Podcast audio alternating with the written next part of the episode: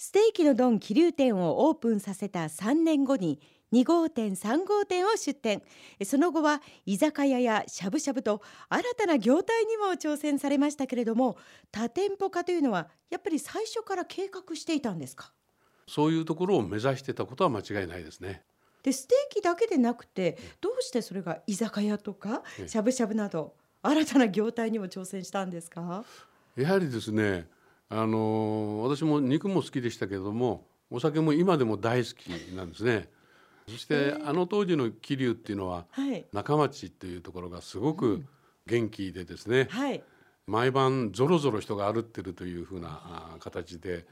非常に賑やかだったんですけどもただあどこ行ってもですねあんまり食べるものもないですしね、うん、だから値段も高かったんで、うん、自分飲食やってますんで、はい、じゃあ自分が行きたいような店を作りたいというふうに思ってですねまあいろいろ調べてみるとですねやっぱり若者がですね私もその頃若かったですから若者が喜んで飲みに行くようなお店がですね、はい、日本にこうちらほらっとでき始まってた頃だったんで、うん、まだ群馬にはなかったんですか？桐生にはなかったですね、えー、それなんでその若い人あるいは女性の方も飲みに行けるようなお店を作りたいというふうに思ってですね、まあ調べてみるとですね北海道の方でですね、はい、壺八だとかですねいろはにホエトとかですねそういう店がこう台頭してきた頃でしたね。で北海道までまあ見に行かせてもらって、はい、あこれならできそうだなということでですね研究をしてましてで東京に紫という店が56軒やっておられて清宮社長っていう方がおられてですねそこに話を聞きに行きましたらフランチャイズでやってんだと。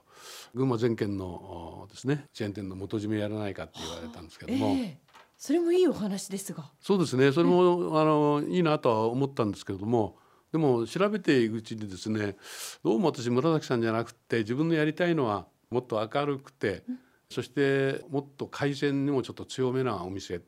がいいなというふうに思いましたんで。うん、で紫さんの方は断ってですね、うんただ桐生で成り立つかどうかっていうのはすごく疑問だったんですよ、うん、その頃そういうお店ありませんでしたから、はい、そしたら紫さんのですね新潟地区本部っていうのができましてね、はい、でそこで新潟の駅前と牧という町にですねお店ができたっていう話聞いたんです。うん、ということで牧の店を私見に行ったんです、はい、えー、新潟の田舎町ですよね。それでこんなところで本当に居酒屋成り立つのかなというふうに見に行きました。遠くに赤い提灯が見えるんですね。畑の中に。畑の中ええ。でいやこんなとこじゃお客さんいないんじゃないかなと思って行ってみたらですね満杯だったんですねその時に。でその時にあこれはもう桐生では絶対行けるというふうに思いまして自信持ってそのすぐに桐生で居酒屋を作ったんですけどね。お肉が好きでステーキ屋さん。その後はお酒が好きで居酒屋さんって。そうですね。起業って楽しいですね社長。いやそうですよね。自分の好きなことをこうやれるわけですから、ね、形にできるんですもんね。そうです。それが起業していくっていうことの楽しさじゃないですかね。自分で全部決定していけますからね。夢が叶えられた時って嬉しいですよね。もう1号店作ってですねお客様が、えー居酒屋でも毎日100名ぐらい並んでくれてたんですね。すごい、えー、もうその当時はもうお金もなかったんで大した店作らなかったんで3か月で元が取れたという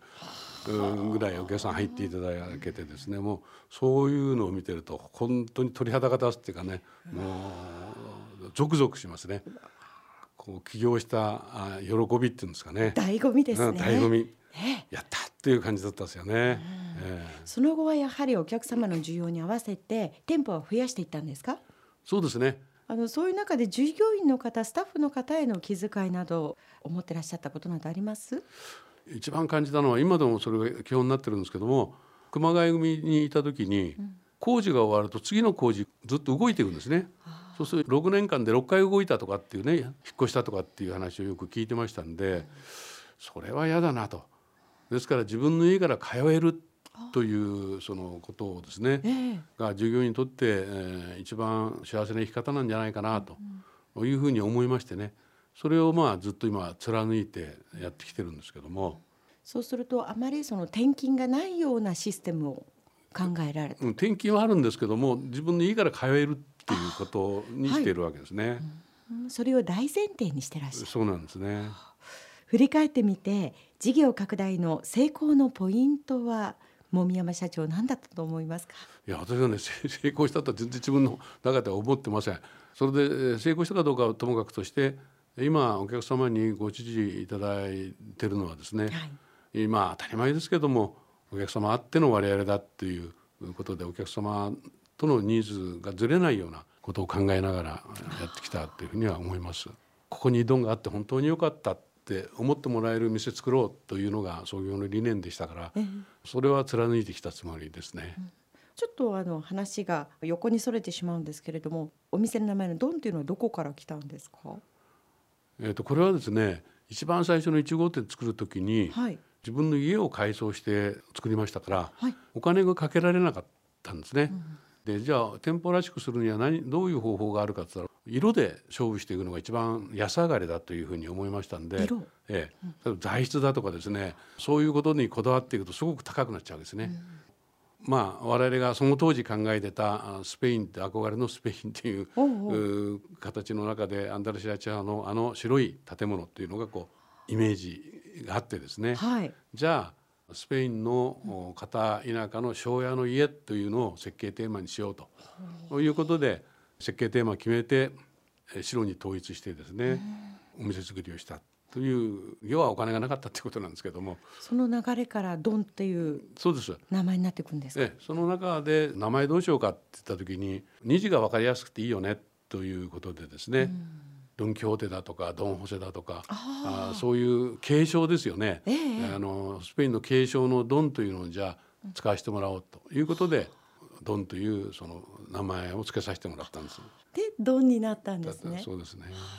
えところで最近は老人福祉の事業にも進出していると伺いました。また新しい業界のチャレンジですか？そうですね。私の袋がですねやっぱりそういう状況になりましてでいろいろ調べてみたんですけども、はあ、帯に短したすきに流しみたいな感じ私から見たですね、うん、見た感じでそういうのがありまして、うん、で私の友達もですね非常に優秀な方がですね会社辞めてお母さんの面倒をずっと見ておられた。でもう一人の方はやっぱり私の友達がですねお父さんの面倒を見てたんです。それはあの男性なんですけどね、はい、もったいないなと思ったんですよ。うん、でそういう人が働きながら預けられる施設があったらいいんじゃないかなというふうにも思いました。でそれだったらその安い価格でどうしたらできないだろうかと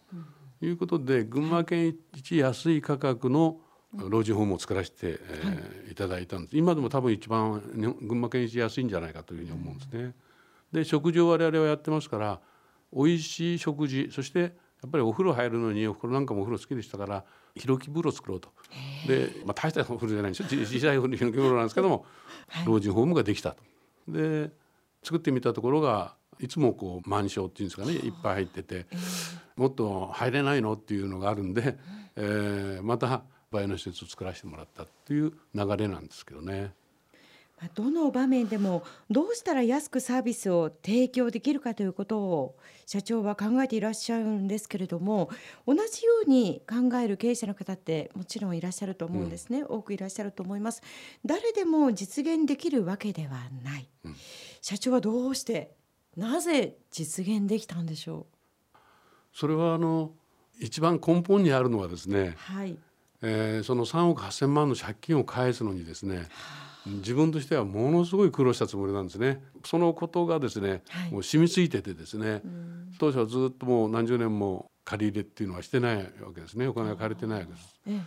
で一回一番最初に借りたのがその頃初めて日本でできた転換資金の1号だったんですねうちは。はい、でそのお金は借りましたけどもそれ以外は借りずにですねずっとやってきたということがありますんで、うん、そういう面では価格破壊に挑戦できるという地盤は持ってるんだというふうに思っています。はい、えこの後もコマーシャルを挟んで籾山社長にお話を伺っていきます。